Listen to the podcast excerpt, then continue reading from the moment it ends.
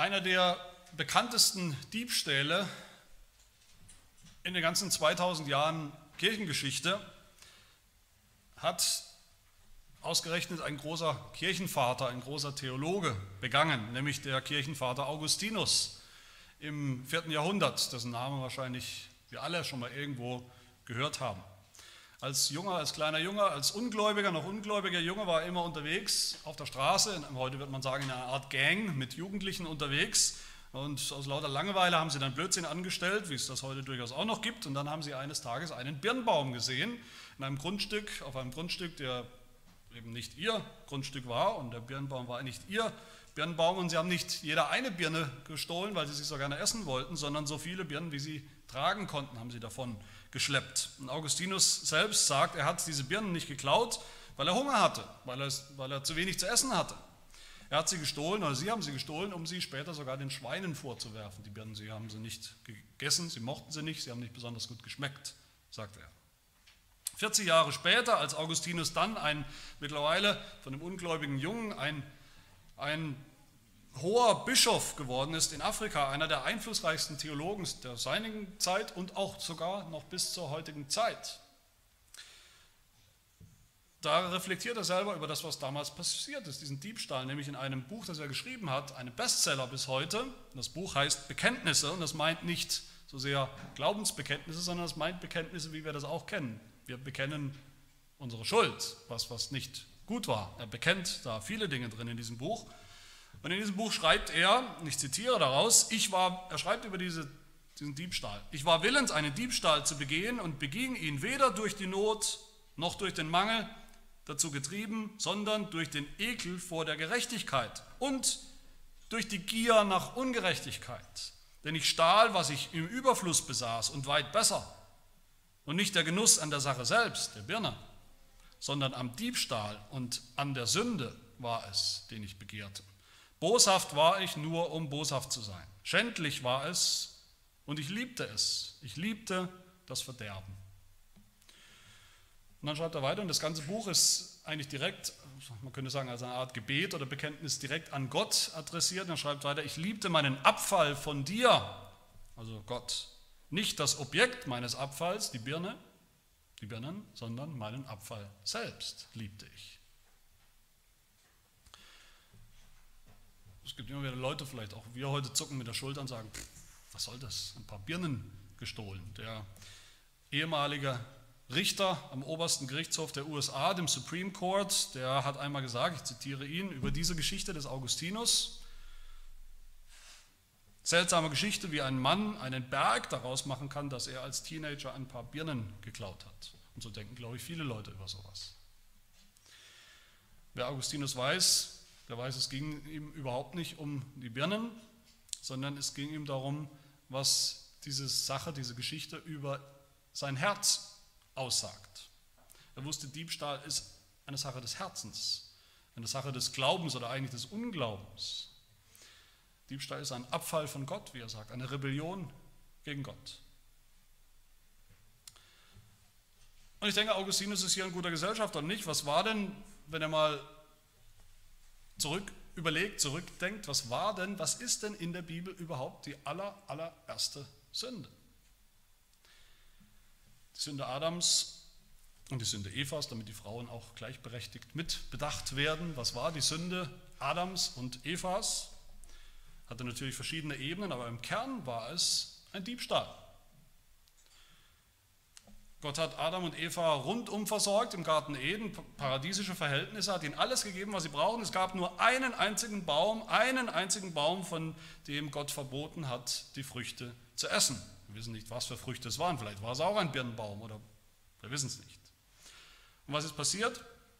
Genesis 3, die Frau sah, dass von dem Baum gut zu essen wäre und dass er eine Lust wäre für die Augen, ein begehrenswerter Baum. Und sie nahm von seiner Frucht und aß und sie gab auch davon ihrem Mann, der bei ihr war, und er aß.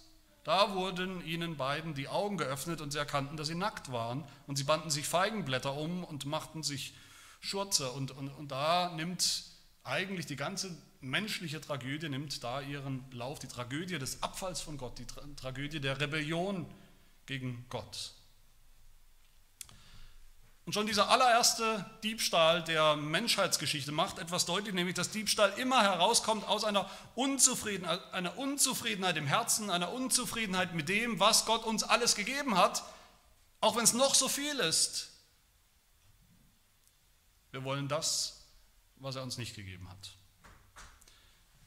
Und so ist es bei, bei jeder Form des Diebstahls. Wenn ich jemandem anderen was stehle, wenn ich jemand anderem was wegnehme, dann, dann tue ich es entweder deshalb, weil ich meine, es steht mir zu, ich bräuchte das unbedingt, ich müsste das unbedingt haben, um, um glücklich zu sein, um erfüllt zu sein oder was auch immer, obwohl Gott es mir ja nicht gegeben hat in seiner Weisheit, in seiner Vorsehung.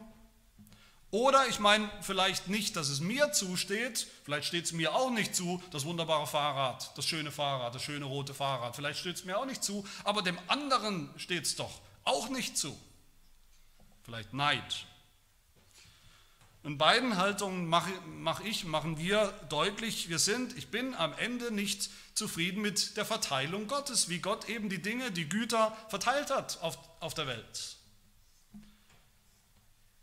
Auf mich und auf meine Nächsten, wer auch immer das sein mag. Ob ich ihn leiden kann oder nicht, ob es Freund oder Feind ist um das gleich auf den Punkt zu bringen, am Anfang dieser Predigt schon, die Sünde, um die es geht, in diesem achten Gebot, die Sünde, um die es ultimativ geht, ist Unzufriedenheit, ist Rebellion gegen Gottes Vorsehung.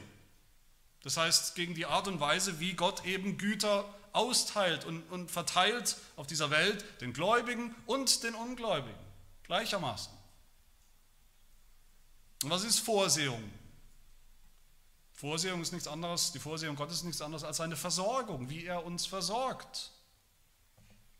Gottes Versorgung mit dem täglichen Brot, das wir haben und nicht alle gleich haben. Bei uns allen, auch in unserer Gemeinde, sieht der gedeckte Tisch nicht immer gleich aus. Bei manchen steht da viel mehr oder viel teurere Sachen als bei anderen. Und so ist es in der Welt. Das ist Gottes Vorsehung mit dem täglichen Brot, dass Gott die Sonne aufgehen lässt und es regnen lässt über Gerechte und Ungerechte gleichermaßen und mal in manchen Ländern scheint die Sonne mehr, ist vielleicht ungerecht, in anderen scheint sie weniger, in manchen Ländern gibt es zu viel Regen, in anderen Ländern gibt es für unseren Geschmack viel zu wenig Regen, Dürre, Trockenheit. Dass Gott, der Vater im Himmel, allen Menschen Leben und Atem und alles andere gibt, wie es in der Apostelgeschichte heißt, das ist seine Vorsehung. Und die Lehre von der Vorsehung, das ist die Überzeugung, dass Gott hinter allem, allen Verteilungsverhältnissen und Prozessen dieser Welt steht. Dass er der Geber ist von allen Dingen dass er alle Dinge verteilt. Wie der Heidelberger sagt in Frage 27, dass Laub und Gras, Regen und Dürre, fruchtbare und unfruchtbare Jahre, Essen und Trinken, Gesundheit und Krankheit, Reichtum und Armut, also dass der eine eben mehr hat und der andere eben weniger hat. Auch das kommt nicht durch Zufall, sondern aus Gottes väterlicher Hand. Und jeder Mensch, der stiehlt, jeder, jeder noch so kleine Diebstahl ist Rebellion gegen diese Vorsehung, Versorgung, Verteilung Gottes. Und das wollen wir uns anschauen. Zuerst, wie bei den anderen Geboten auch, was ist eigentlich verboten in diesem achten Gebot? Du sollst nicht stehlen. Diebstahl, klar, können wir uns alle was darunter vorstellen. Es bedeutet ganz einfach, jemandem was wegzunehmen, das eigentlich ihm gehört, ihm zugeteilt ist, um, um dann so zu tun, als wäre es jetzt unseres. Man kann Sachen stehlen, materielle Dinge stehlen natürlich. Peter hat vielleicht ein Fahrrad, ein schönes rotes Fahrrad, oder Kevin oder wie sie heute heißen, hat ein, ein, ein, ein rotes Fahrrad. Und ich meine, ich äh, möchte es unbedingt haben und ich bräuchte das zu meiner Zufriedenheit, zu meinem Glück. Und ich nehme es, ich stelle es in meine Garage und behandle es jetzt, als wäre es meins. Diebstahl ist, auch wenn ich ein Geschäft was mitnehme, mitgehen lasse, wie man sagt, ohne es zu bezahlen. Diebstahl ist, wenn ich auch dem Staat Steuern nicht äh, bezahle, die dem Staat eigentlich zustehen, zumindest nach der gültigen Rechtslage zustehen. Diebstahl ist es, wenn ich bei der Arbeit Dinge mitgehen lasse, die eigentlich der Firma gehören, die aber bei mir zu Hause auch so gut aussehen würden oder so gut reinpassen. Diebstahl ist es nach der Bibel und übrigens auch nach der Gesetzgebung auch einen Grenzstein zu versetzen damit eben mein Grundstück ein bisschen größer ist, in der Bauphase vielleicht. Bei den Landwirten, ich habe vor, kurzem, vor ein paar Tagen mit einem Landwirt noch gesprochen, der hat gesagt, das ist gang und gäbe unter den Landwirten. Die pflügen einfach ein Feld um, dann sind plötzlich sechs Meter breit und ein paar hundert Meter lang, das sind ein paar Hektar, die einfach zum eigenen Grundstück dazugenommen werden. Man kann auch Menschen stehlen. Manchmal werden Kinder gestohlen, entführt. In Israel gab es wohl immer wieder einen Fall, wo Diebstahl bedeutet, da hat ein Mann, ein Mensch, einem anderen den Sklaven gestohlen, weil er dachte, ich brauche auch dringend billige Arbeitskräfte, dann nehme ich mir einfach die von meinem Nachbarn. Heute haben wir auch das Problem der Menschenhändler, ein sehr akutes, aktuelles Problem. Die Frauen, Kinder aus Familien reisen und irgendwo dann hier in Europa oft, im Westen, auch USA, verkaufen. Und auch das ist natürlich Diebstahl von Menschen. Und man kann auch natürlich nicht materielle Dinge stehlen, also Dinge, die man nicht greifen kann, nicht Sachen sind, das geistige Eigentum zum Beispiel von anderen, was ein anderer sich erdacht und, und, und erfunden und, und ausgemalt oder künstlerisch oder technisch oder wissenschaftlich durch eigene Leistung hervorgebracht hat. Man kann durch Plagiat so tun, als hätte man selber irgendwas erforscht, als hätte man selber eine Doktorarbeit erforscht und geschrieben, als hätte man selber die Klassenarbeit so gut gelöst. Dabei hat man eines, eigentlich alles abgekupfert und gestohlen bei dem anderen, der die, eigentlich die Arbeit gemacht hat. Aber das ist Diebstahl.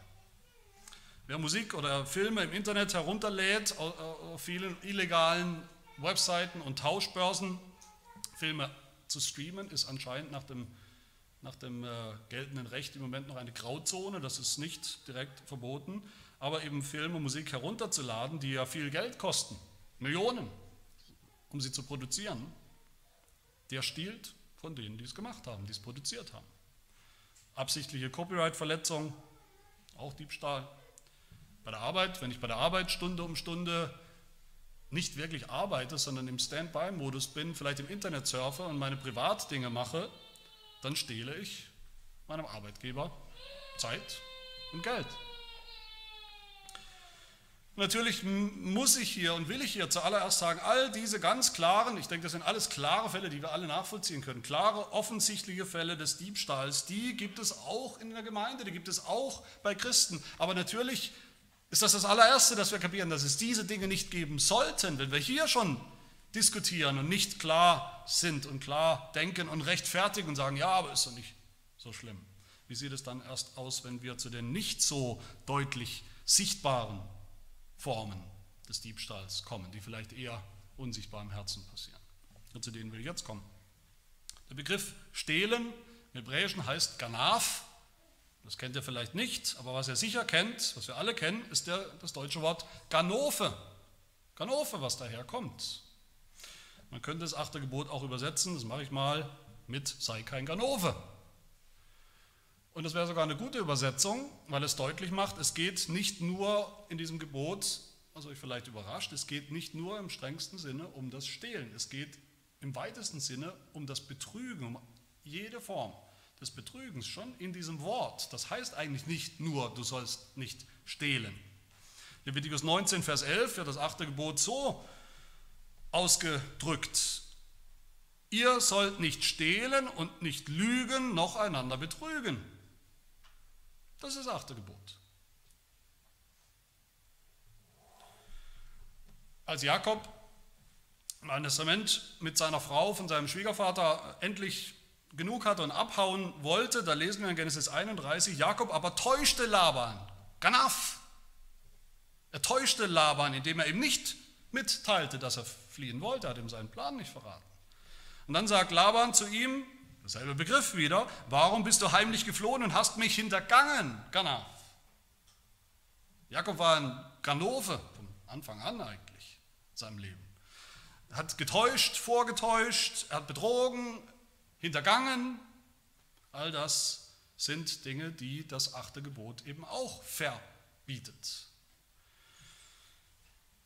Was sind das für Dinge?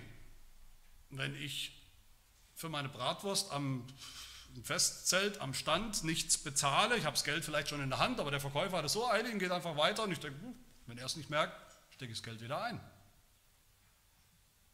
Viele von uns werden nicht unbedingt denken, das ist Diebstahl, ich habe nichts gestohlen, ich wollte ja bezahlen, aber ich betrüge. Der hat sein Geld verdient, die haben gekocht, die haben meine Bratwurst gemacht. Wenn ich den 10 Euro Schein einstecke, der dem, dem Vordermann in der Schlange aus, dem, äh, aus, der, aus der Tasche fällt und er läuft weg. Und ich sage, gut, der hat es nicht gemerkt, das ist sein Problem. ist das auch Diebstahl und Betrug. Wenn ich im Supermarkt äh, Gemüse oder irgendwas anderes abwiege und helfe so mit dem Finger so ein bisschen nach an der Waage, dass es nicht ganz so schwer ist, dass es plötzlich nur noch halb so schwer ist und auch nur halb so viel kostet, dann ist auch das Betrug, Diebstahl. Aber die Frage, meine Frage ist, was ist eigentlich das, das eigentliche Problem, die Hauptsünde hinter diesen unterschiedlichen Formen des Diebstahls? Das Hauptproblem, die Hauptsünde dahinter ist, dass wir nicht zufrieden sind mit dem, was Gott uns zugemessen hat. Dass wir reich sein wollen oder dass wir zumindest reicher sein wollen. Ein, wenigstens ein bisschen reicher, wenn ihr ein bisschen mehr von dem oder ein bisschen mehr von dem oder wenigstens das, ich wollte nicht alles haben, aber das sollte es schon sein. Johannes Calvin, der Reformator, hat sicher recht, wenn er sagt, ich zitiere ihn, sobald wir lüsten und begehren, reich zu sein, werden wir automatisch zu Dieben. Schon wenn wir es wollen, wenn wir begehren, reich, reicher zu sein, werden wir automatisch zu Dieben. Ein anderer hat mal gesagt, ich vorhin zu Simon gesagt, ich kann es nicht genau nachprüfen, aber es kann sein, dass ich es gesagt habe, aber hört es euch trotzdem mal an. Das Problem ist nicht, wenn einer reich ist, das Problem ist, wenn man immer reicher, reicher sein will. Es gibt Leute, die sind reich und das ist okay. Das Problem ist, wenn man immer reicher sein will. Im Buch Prediger lesen wir, wer Geld liebt, bekommt vom Geld, Geld nicht genug. Und wer Reichtum liebt, bekommt vom Gewinn nicht genug. Aber das ist nur die eine Seite. Nicht nur reich zu sein oder reich sein zu wollen, verleitet zum Diebstahl. Auch arm zu sein. Die andere Seite.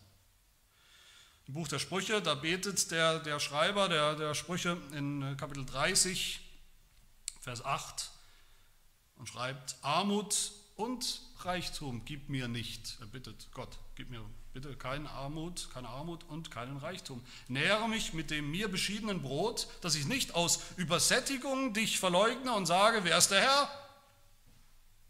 Dass ich aber auch nicht aus lauter Armut stehle und mich am Namen meines Gottes vergreife. Wer reich sein will, reicher sein will, ist in Versuchung zu stehlen. Wer arm ist, ist auch in Versuchung zu stehlen. Warum? Weil dahinter in beiden Fällen dieselbe Sünde, dieselbe Grundsünde steht. Wir sind nicht zufrieden mit dem beschiedenen Brot. Mit dem, was wir haben, mit dem, was Gott uns zugemessen hat, mit Gottes Vorsehung. So analysiert auch Calvin den, den Diebstahl, um ihn nochmal zu zitieren. Was sagt er über, über Diebstahl? Er sagt, wir müssen ja doch bedenken, was ein Mensch besitzt. Das hat er nicht von irgendeinem Zufallsgeschick, sondern durch Zuteilung durch Vorsehung Gottes, des Herrn aller Dinge. Wer sich also an seines nächsten Vermögen vergreift, der übt Betrug gegen die göttliche Ordnung. Diebstahl ist Betrug gegen die göttliche Ordnung.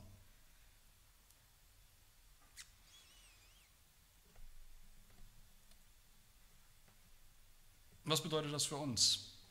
Vielleicht als ich vorhin verschiedene Formen, das ist ja nur beispielhaft, verschiedene Formen des Diebstahls aufgezählt habe, vielleicht hat sich da schon der eine oder andere ertappt gefühlt und gedacht, oh, das kommt mir bekannt vor, das habe ich vielleicht auch schon getan oder wenn ich es nicht getan habe, habe ich zumindest darüber nachgedacht und könnte es vielleicht tun. Vielleicht haben wir gemerkt, hier geht es wie bei allen Geboten, geht es auch um uns, hier geht es auch um mich und vielleicht noch viel mehr, wenn wir sehen, es geht nicht nur um den Diebstahl, das habe ich ja gesagt, von materiellen Dingen, sondern auch um den Betrug überhaupt, den Betrug an, an, an unseren Nächsten. Und noch viel mehr fühlen wir uns vielleicht ertappt, wenn wir hören, Diebstahl ist insgesamt jede Form von Unzufriedenheit mit Gottes Verteilung, mit Gottes Vorsehung. Und nicht nur in der Welt abstrakt, sondern auch in meinem Leben, in unserem Leben. Wir haben auch Birnen genommen, wie Augustinus im übertragenen Sinn. Wie bei Augustinus geht es auch bei uns nicht um die Birnen, sondern um unser Herz, ein Herz, das auch unser Herz ist auch fähig zu jeder Form von Diebstahl. Wie Jesus sagt, Matthäus 15, aus dem Herzen kommen böse Gedanken, Mord, wir haben andere Gebote schon angeschaut, aus dem Herzen kommen böse Gedanken, Mord, Ehebruch, Unzucht, Diebstahl, Falschzeugnisse, Lästerungen und so weiter. Und auch wir stehlen nicht, ich glaube, keiner von uns stiehlt weil wir das, was wir stehlen, unbedingt brauchen zum Überleben. Keiner von uns, denke ich, war schon mal in einer Situation, wo er aus Mundraub sozusagen stehlen musste, sonst hätte er nicht überleben können. Wir stehlen, wenn wir ehrlich sind, ehrlich auf uns schauen, auf unser Herz, dann sehen wir auch, dass wir stehlen, Kinder, Jugendliche manchmal stehlen, auch wir Erwachsene stehlen, aus der, aus der schieren Lust am Diebstahl. Das können nicht nur kleine Kinder gut, dass sie was, was sie eigentlich gar nicht haben wollen oder brauchen, aber dem anderen Geschwister muss es unbedingt gestohlen werden, weggenommen werden. Auch wir können das, auch wir nehmen uns, was uns nicht zusteht, nehmen von der verbotenen Frucht von dem einen Baum, obwohl wir alle anderen Bäume haben können. Das ist Rebellion gegen Gott, Unzufriedenheit mit Gott, Unzufriedenheit mit, mit seiner Vorsehung. Aber mein Lieben, so wie die Bibel voll ist von, von Verurteilung und Verdammnis, von dieser, von dieser Sünde, des Diebstahls, für Diebe, mindestens genauso voll oder vielleicht noch voller ist die Bibel mit Hoffnung für Diebe, für die, die sich als Diebe erkennen, die die Buße tun, die das erkennen in ihrem Herzen und, und das bereuen. Das Evangelium ist nichts anderes als gute Nachricht für Diebe. Judas, der Verräter, der hat nicht Buße getan für seinen Diebstahl, er hat gestohlen, er hat Geld genommen, was ihm nicht zusteht, er hat schmutziges Geld genommen, dafür Jesus, den Messias, zu verraten. Und er hat nicht bereut, und keine Vergebung gefunden. Aber andere Diebe in der Bibel schon. Jesus ist gekommen für, für Diebe, für Menschen wie uns, deren, deren Herzen eben fähig ist zu jedem erdenklichen Diebstahl, zur Rebellion gegen Gottes Verteilung, gegen Gottes Vorsehung.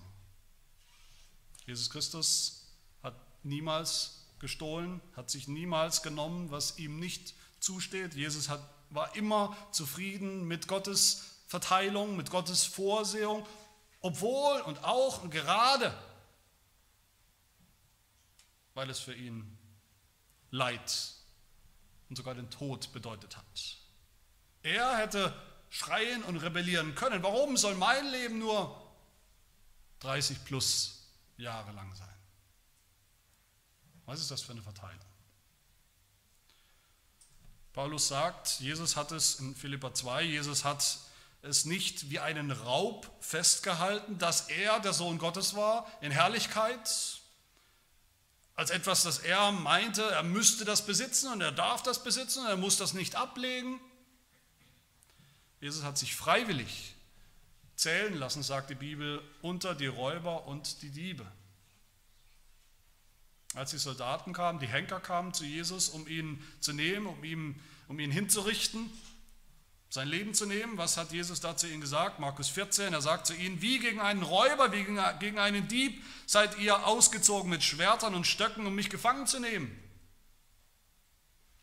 Und dann haben sie ihn gekreuzigt, Jesus, den Unschuldigen, gekreuzigt wie ein Dieb, wie ein Mörder, wie ein Räuber,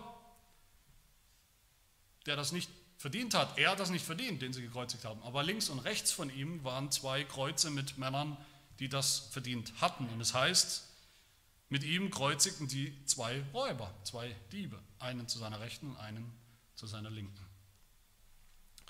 Und diese beiden Kreuze, das sind die Kreuze, die wir verdient haben. Aber Jesus ist für uns ans Kreuz gegangen, Jesus ist für uns gestorben, denn Dieb, den, den Tod eines Diebes, eines Kriminellen, gestorben für uns. Und darin ist Jesus so anders, so radikal anders als alle vermeintlichen Erlöser und Messiasse, die sich äh, so bezeichnen oder so bezeichnen lassen oder die, die Welt, an die die Welt glaubt.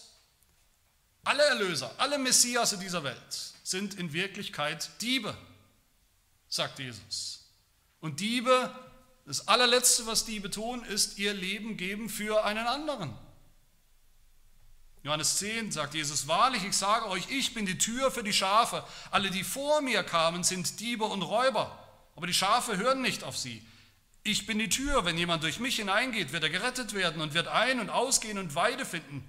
Der Dieb kommt nur, um zu stehlen, zu töten und zu verderben. Ich bin gekommen, damit sie das Leben haben und es im Überfluss haben. Jesus ist das absolute Gegenteil eines Diebes. Ein Dieb nimmt immer nur, ein Dieb nimmt immer nur, was ihm überhaupt nicht zusteht. Jesus ist gekommen, um zu geben, denen etwas zu geben, die, denen es nicht zusteht, denen das Leben zu geben, ewiges Leben, Leben im Überfluss. Jesus ist arm geworden, damit wir reich werden, damit wir das Leben im Überfluss haben. Und wer Jesus kennt, wer Jesus glaubt, wie er uns dargestellt wird in der Bibel, im Evangelium, der weiß, Jesus überhaupt ist der Inbegriff, ist, ist, ist die, das Ziel der Vorsehung Gottes. Jesus ist alles, was wir brauchen. Wer Jesus hat, der hat alles, was er braucht.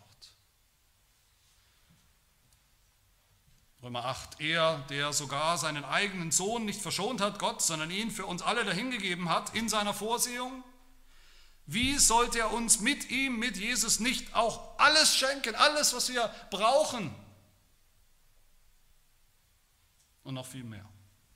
Wer Jesus hat, der hat gelernt, der darf noch lernen. Das ist ein Prozess, das müssen wir immer wieder neu lernen und immer mehr lernen, dass wir absolut zufrieden sein können mit Gottes Vorsehung. Mehr als das. Und wenn wir das kapieren, dann macht das andere Menschen aus uns. Menschen, die anders leben. Das ist mein letzter Punkt. Wir wollen uns anschauen, wie wir dann jetzt leben können und sollen. Wie leben wir heute als Sünder, denen, als, denen vergeben wurde? Wie leben wir als trockene Diebe sozusagen, wie trockene Alkoholiker, trockene rehabilitierte Diebe? Wie lebt man so? In dieser Welt? Im Prinzip ist es gar nicht so schwer. Paulus, der Apostel, macht das ganz unkompliziert für uns im Epheserbrief, Kapitel 4.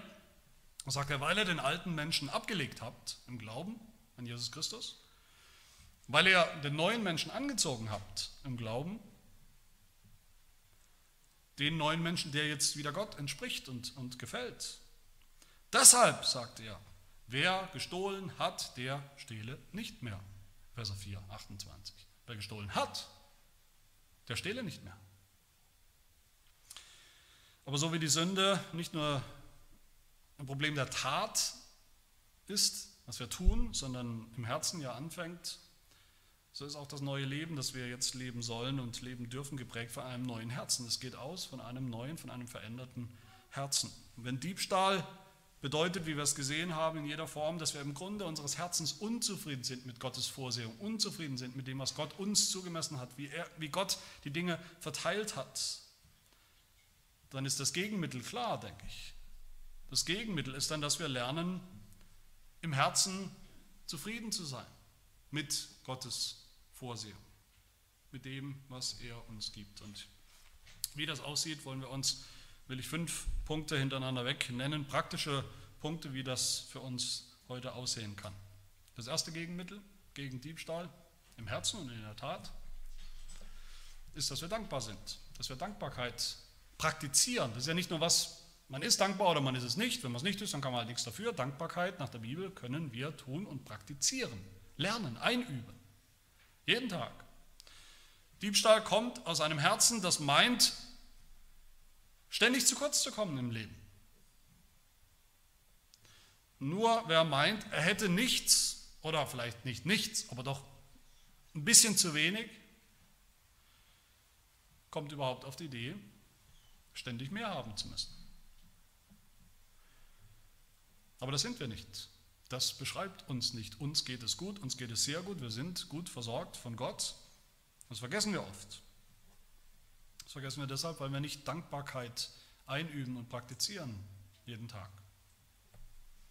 Wie tut man das? Indem man sich erinnert, indem man sich vor Augen führt und bewusst macht die Reichtümer, die Gott uns schon gegeben hat und die wir jeden Tag von ihm empfangen, aus seiner Hand. Die materiellen Reichtümer auch, ja, wir essen, alle von uns essen zwei oder dreimal am Tag, essen wir, immer steht was auf dem Tisch, mehr als genug steht auf dem Tisch. Wir genießen sogar noch Dinge, die wir nicht bräuchten. Mit Wasser wären wir eigentlich schon könnten wir schon zufrieden sein, aber wir trinken ja viel andere Dinge. Wir trinken Wein und, und Bier. Keiner von uns, denke ich, hat wirklich mal Hunger, lebensbedrohlichen Hunger erlitten. Meinen wir eigentlich noch das, was wir beten vor jedem Essen, wenn wir es tun, wenn wir beten vor dem Essen, meinen wir das noch, was wir da sagen, wie wir Gott danken für seine Versorgung, für seine Vorsehung? Meinen wir das noch wirklich? Macht uns das wirklich jedes Mal neu zufrieden mit Gottes Vorsehung, wenn wir vor dem gedeckten Tisch sitzen? Paulus sagt zu einer Gemeinde, zu Christen, die es sicher nicht leicht hatten. Im 1. Thessalonicher Brief, Kapitel 5. Seid in allem dankbar, denn das ist der Wille Gottes in Jesus Christus für euch. Dankbarkeit.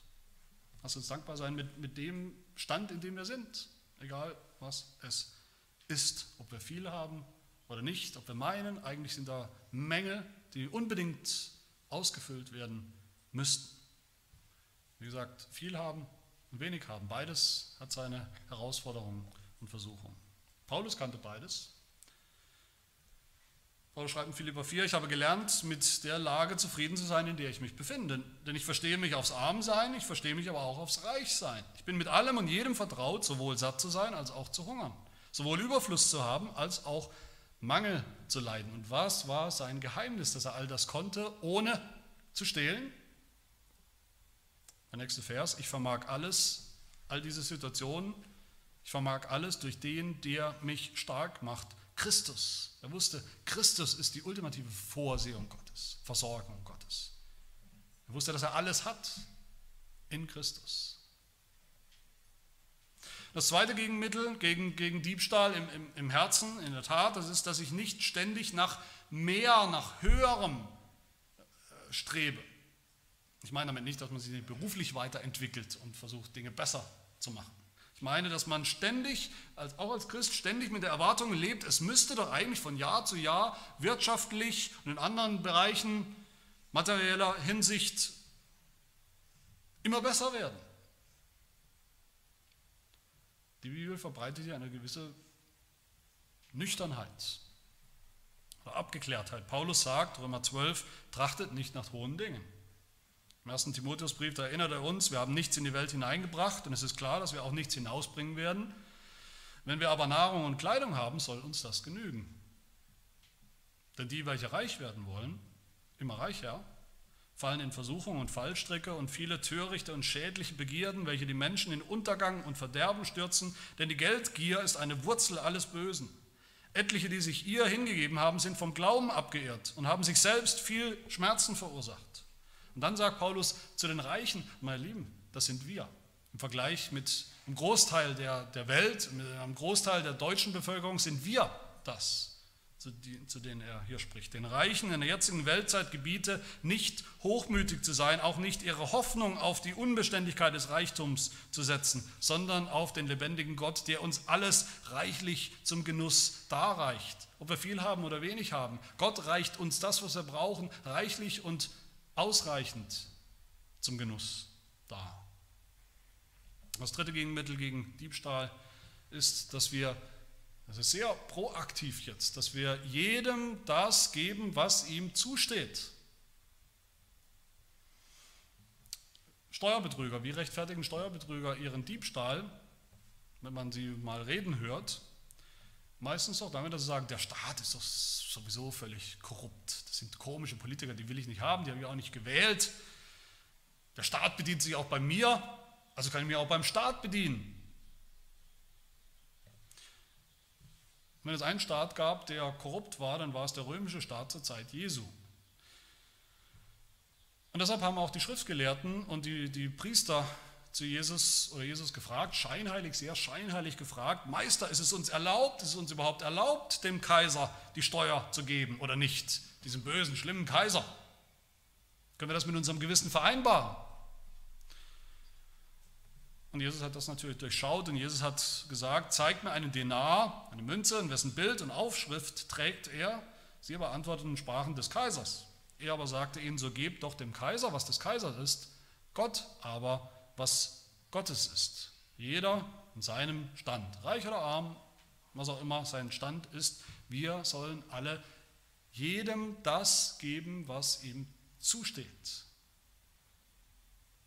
Das ist ein gutes Heilmittel gegen Diebstahl. Alles andere ist Diebstahl. Calvin noch einmal sagt, was das praktisch bedeutet. Für verschiedene Leute. Er sagt, die Obrigkeit soll für das Wohl des Volkes sorgen, den öffentlichen Frieden aufrechterhalten, die Guten schützen, die Bösen im Zaum halten. Die Diener der Kirche, sagt er, die Pastoren sollen den Dienst am Wort treu üben und die Lehre des Heils nicht verfälschen, sondern dem Volk Gottes rein und lauter verkündigen. Das schulden sie ihnen. Das Volk, sagt er, die Gemeinde soll andererseits die Diener der Kirche als Boten und Apostel Gottes aufnehmen und ihnen die Ehre geben, die der höchste Lehrer der Kirche ihnen zuerteilt hat. Die Eltern sollen ihre Kinder, die ihnen doch Gott anvertraut hat, nähren, erziehen und unterweisen, sie nicht durch strenge innerlich verhärten oder von sich abwenden, sondern mit der zu ihrem Amt erforderlichen Sanftmut und Nachsicht tragen und lieben. Die Jüngeren, also die Kinder, sollen das Alter ehren, da der Herr selbst es so will. Auf diese Weise kann jeder Einzelne leicht finden, was er in seinem Stand, an seinem Platze dem Nächsten schuldig ist. Und dann soll er seine Schuldigkeit auch tun, sagt Calvin. Das vierte Gegenmittel gegen Diebstahl im Herzen ist, dass wir arbeiten, dass wir fleißig sind, fleißig tun. Ein Sprichwort sagt, der Affe stiehlt, weil er nicht arbeitet. Das ist richtig, ein Affe arbeitet nicht. Ein Affe stiehlt sich seine Banane vom anderen Affen. Ein Affe betrügt den anderen Affen, damit er an seinen Schlafplatz kommt. Affen stehlen, weil sie nicht arbeiten. Die meisten von uns sind keine Affen. Wir sind Christen und zu Christen sagt der Apostel Paulus über sich selbst, über das Vorbild der Apostel und das Vorbild für uns Christen, was wir, wie wir leben sollten. Er sagt, wir haben nicht umsonst bei jemand Brot gegessen, sondern mit Mühe und Anstrengung haben wir Tag und Nacht gearbeitet, um niemand von euch zur Last zu fallen. Und da sagt er weiter, das haben sie getan, um euch ein Vorbild zu geben, dass ihr uns nachahmt. Wenn jemand nicht arbeiten will, so soll er auch nicht essen. Eine ganz einfache Regel. Wenn jemand nicht arbeiten will, soll er auch nicht essen. Pech gehabt. Wir hören nämlich, dass etliche von euch unordentlich wandeln und nicht arbeiten, sondern unnütze Dinge treiben. Solchen gebieten wir und ermahnen sie im Auftrag unseres Herrn Jesus Christus, dass sie mit stiller Arbeit ihr eigenes Brot verdienen. Und im Epheserbrief, wir haben es schon gehört, sagt Paulus, wer gestohlen hat, der stehle nicht mehr, sondern bemühe sich vielmehr mit den Händen etwas Gutes zu erarbeiten, damit er dem Bedürftigen etwas zu geben habe. Und das ist auch mein letzter, mein fünfter und letzter Punkt, mein fünftes, ein letztes Gegenmittel gegen den Diebstahl, nämlich, dass wir großzügig sind. Früher hat man gesagt, dass man Almosen gibt. Kennt man heute fast nicht mehr den Begriff, aber ich denke, ihr wisst, was damit gemeint ist. Wir sollen arbeiten natürlich, um uns selbst zu versorgen, unsere Familien zu versorgen. Das ist die Berufung von jedem Ehemann, Familienvater zu arbeiten, dass durch seinen Lohn die Familie versorgt ist. Dann sollen wir aber, sagt Paulus, wir haben es gehört, sogar so arbeiten, noch ein bisschen mehr, dass wir noch etwas zu geben haben. Dass wir nicht alles selber verbraten. Dass wir denen etwas geben können, die eben weniger haben als wir. Und das gibt es immer. Egal wie wenig wir meinen selbst zu haben. So finden wir es im Heidelberger auch in Frage 111, wo es heißt, was gebietet dir Gott in diesem achten Gebot? Die Antwort, ich soll das Wohl meines Nächsten fördern, wo ich nur kann. Nicht nur nicht was klauen. Ich soll das Wohl meines Nächsten fördern, wo ich nur kann. An ihm so handeln, wie ich möchte, dass man an mir handelt. Auch soll ich gewissenhaft arbeiten, damit ich dem Bedürftigen in seiner Not noch helfen kann. Der Kirchenvater Chrysostomus hat mal gesagt, erst unterlasse den Raub, dann spende Almosen. Unterlasse den Raub, spende Almosen. Das ist eigentlich eine gute Zusammenfassung von unserer Haltung, von der Haltung von einem jeden Christen, das was Gott von uns fordert. Unterlasse den Raub und dann spende noch Almosen. Und wer das lernt, diese Dinge lernt, anfängt damit, wer lernt, großzügig zu sein im Herzen, im Trinkgeld oder bei denen, wo man denkt, naja, der hat es eigentlich auch nicht verdient, dem gebe ich jetzt nichts, großzügig zu geben. Großzügig sein bei einer Kollekte der Gemeinde ist auch eine Form des Almosens. Wir benutzen das auch nicht, um uns goldene Türknöpfe zu kaufen, haben wir gar nicht. Das ist Geld, um auch für diakonische Zwecke in der Gemeinde, für die, die weniger haben. Natürlich auch den laufenden Betrieb der Gemeinde, das ist klar. Aber wer das lernt, großzügig zu sein mit seinem Geld, dessen Herz verändert sich mit der Zeit. Der ist dann auch mit ein bisschen weniger zufrieden. Und das ist die allerbeste Medizin gegen die Sünde des Diebstahls. Mit einem bisschen weniger zufrieden zu sein. Dass ich das nicht unbedingt haben muss und jenes nicht unbedingt haben muss. Wer stiehlt, wer vom Stamme Nimm ist, der macht sich keine Freunde. Aber Jesus sagt, macht euch Freunde mit dem ungerechten Mammon, mit dem Geld, das ihr habt. In all diesen unterschiedlichen Wegen drücken wir am Ende nur, aus, nur eins aus, nämlich dass wir ein neues Herz haben, wenn wir diese, diese Schritte lernen. Unvollkommen natürlich. Ein Herz, das zufrieden ist, voll und ganz zufrieden ist mit dem, was Gott uns gegeben hat, mit dem, was Gott uns jeden Tag neu gibt, was er versprochen hat zu geben, auch für die Zukunft. Ein Herz, das zufrieden ist mit Gottes Vorsehung in der jetzigen Zeit, heute und morgen und jeden Tag. Ein Herz, das zufrieden ist mit dem täglichen Brot, auch wenn es vielleicht nicht immer ein Festmahl ist. Und auch wenn wir manchmal vielleicht die Euros umdrehen müssen. Ein Herz, das zufrieden ist mit der Vorsehung Gottes, vor allem dann, wie wir sie sehen in Jesus Christus, in dem wir alles haben, was wir brauchen und noch so viel mehr. Amen. Wir beten.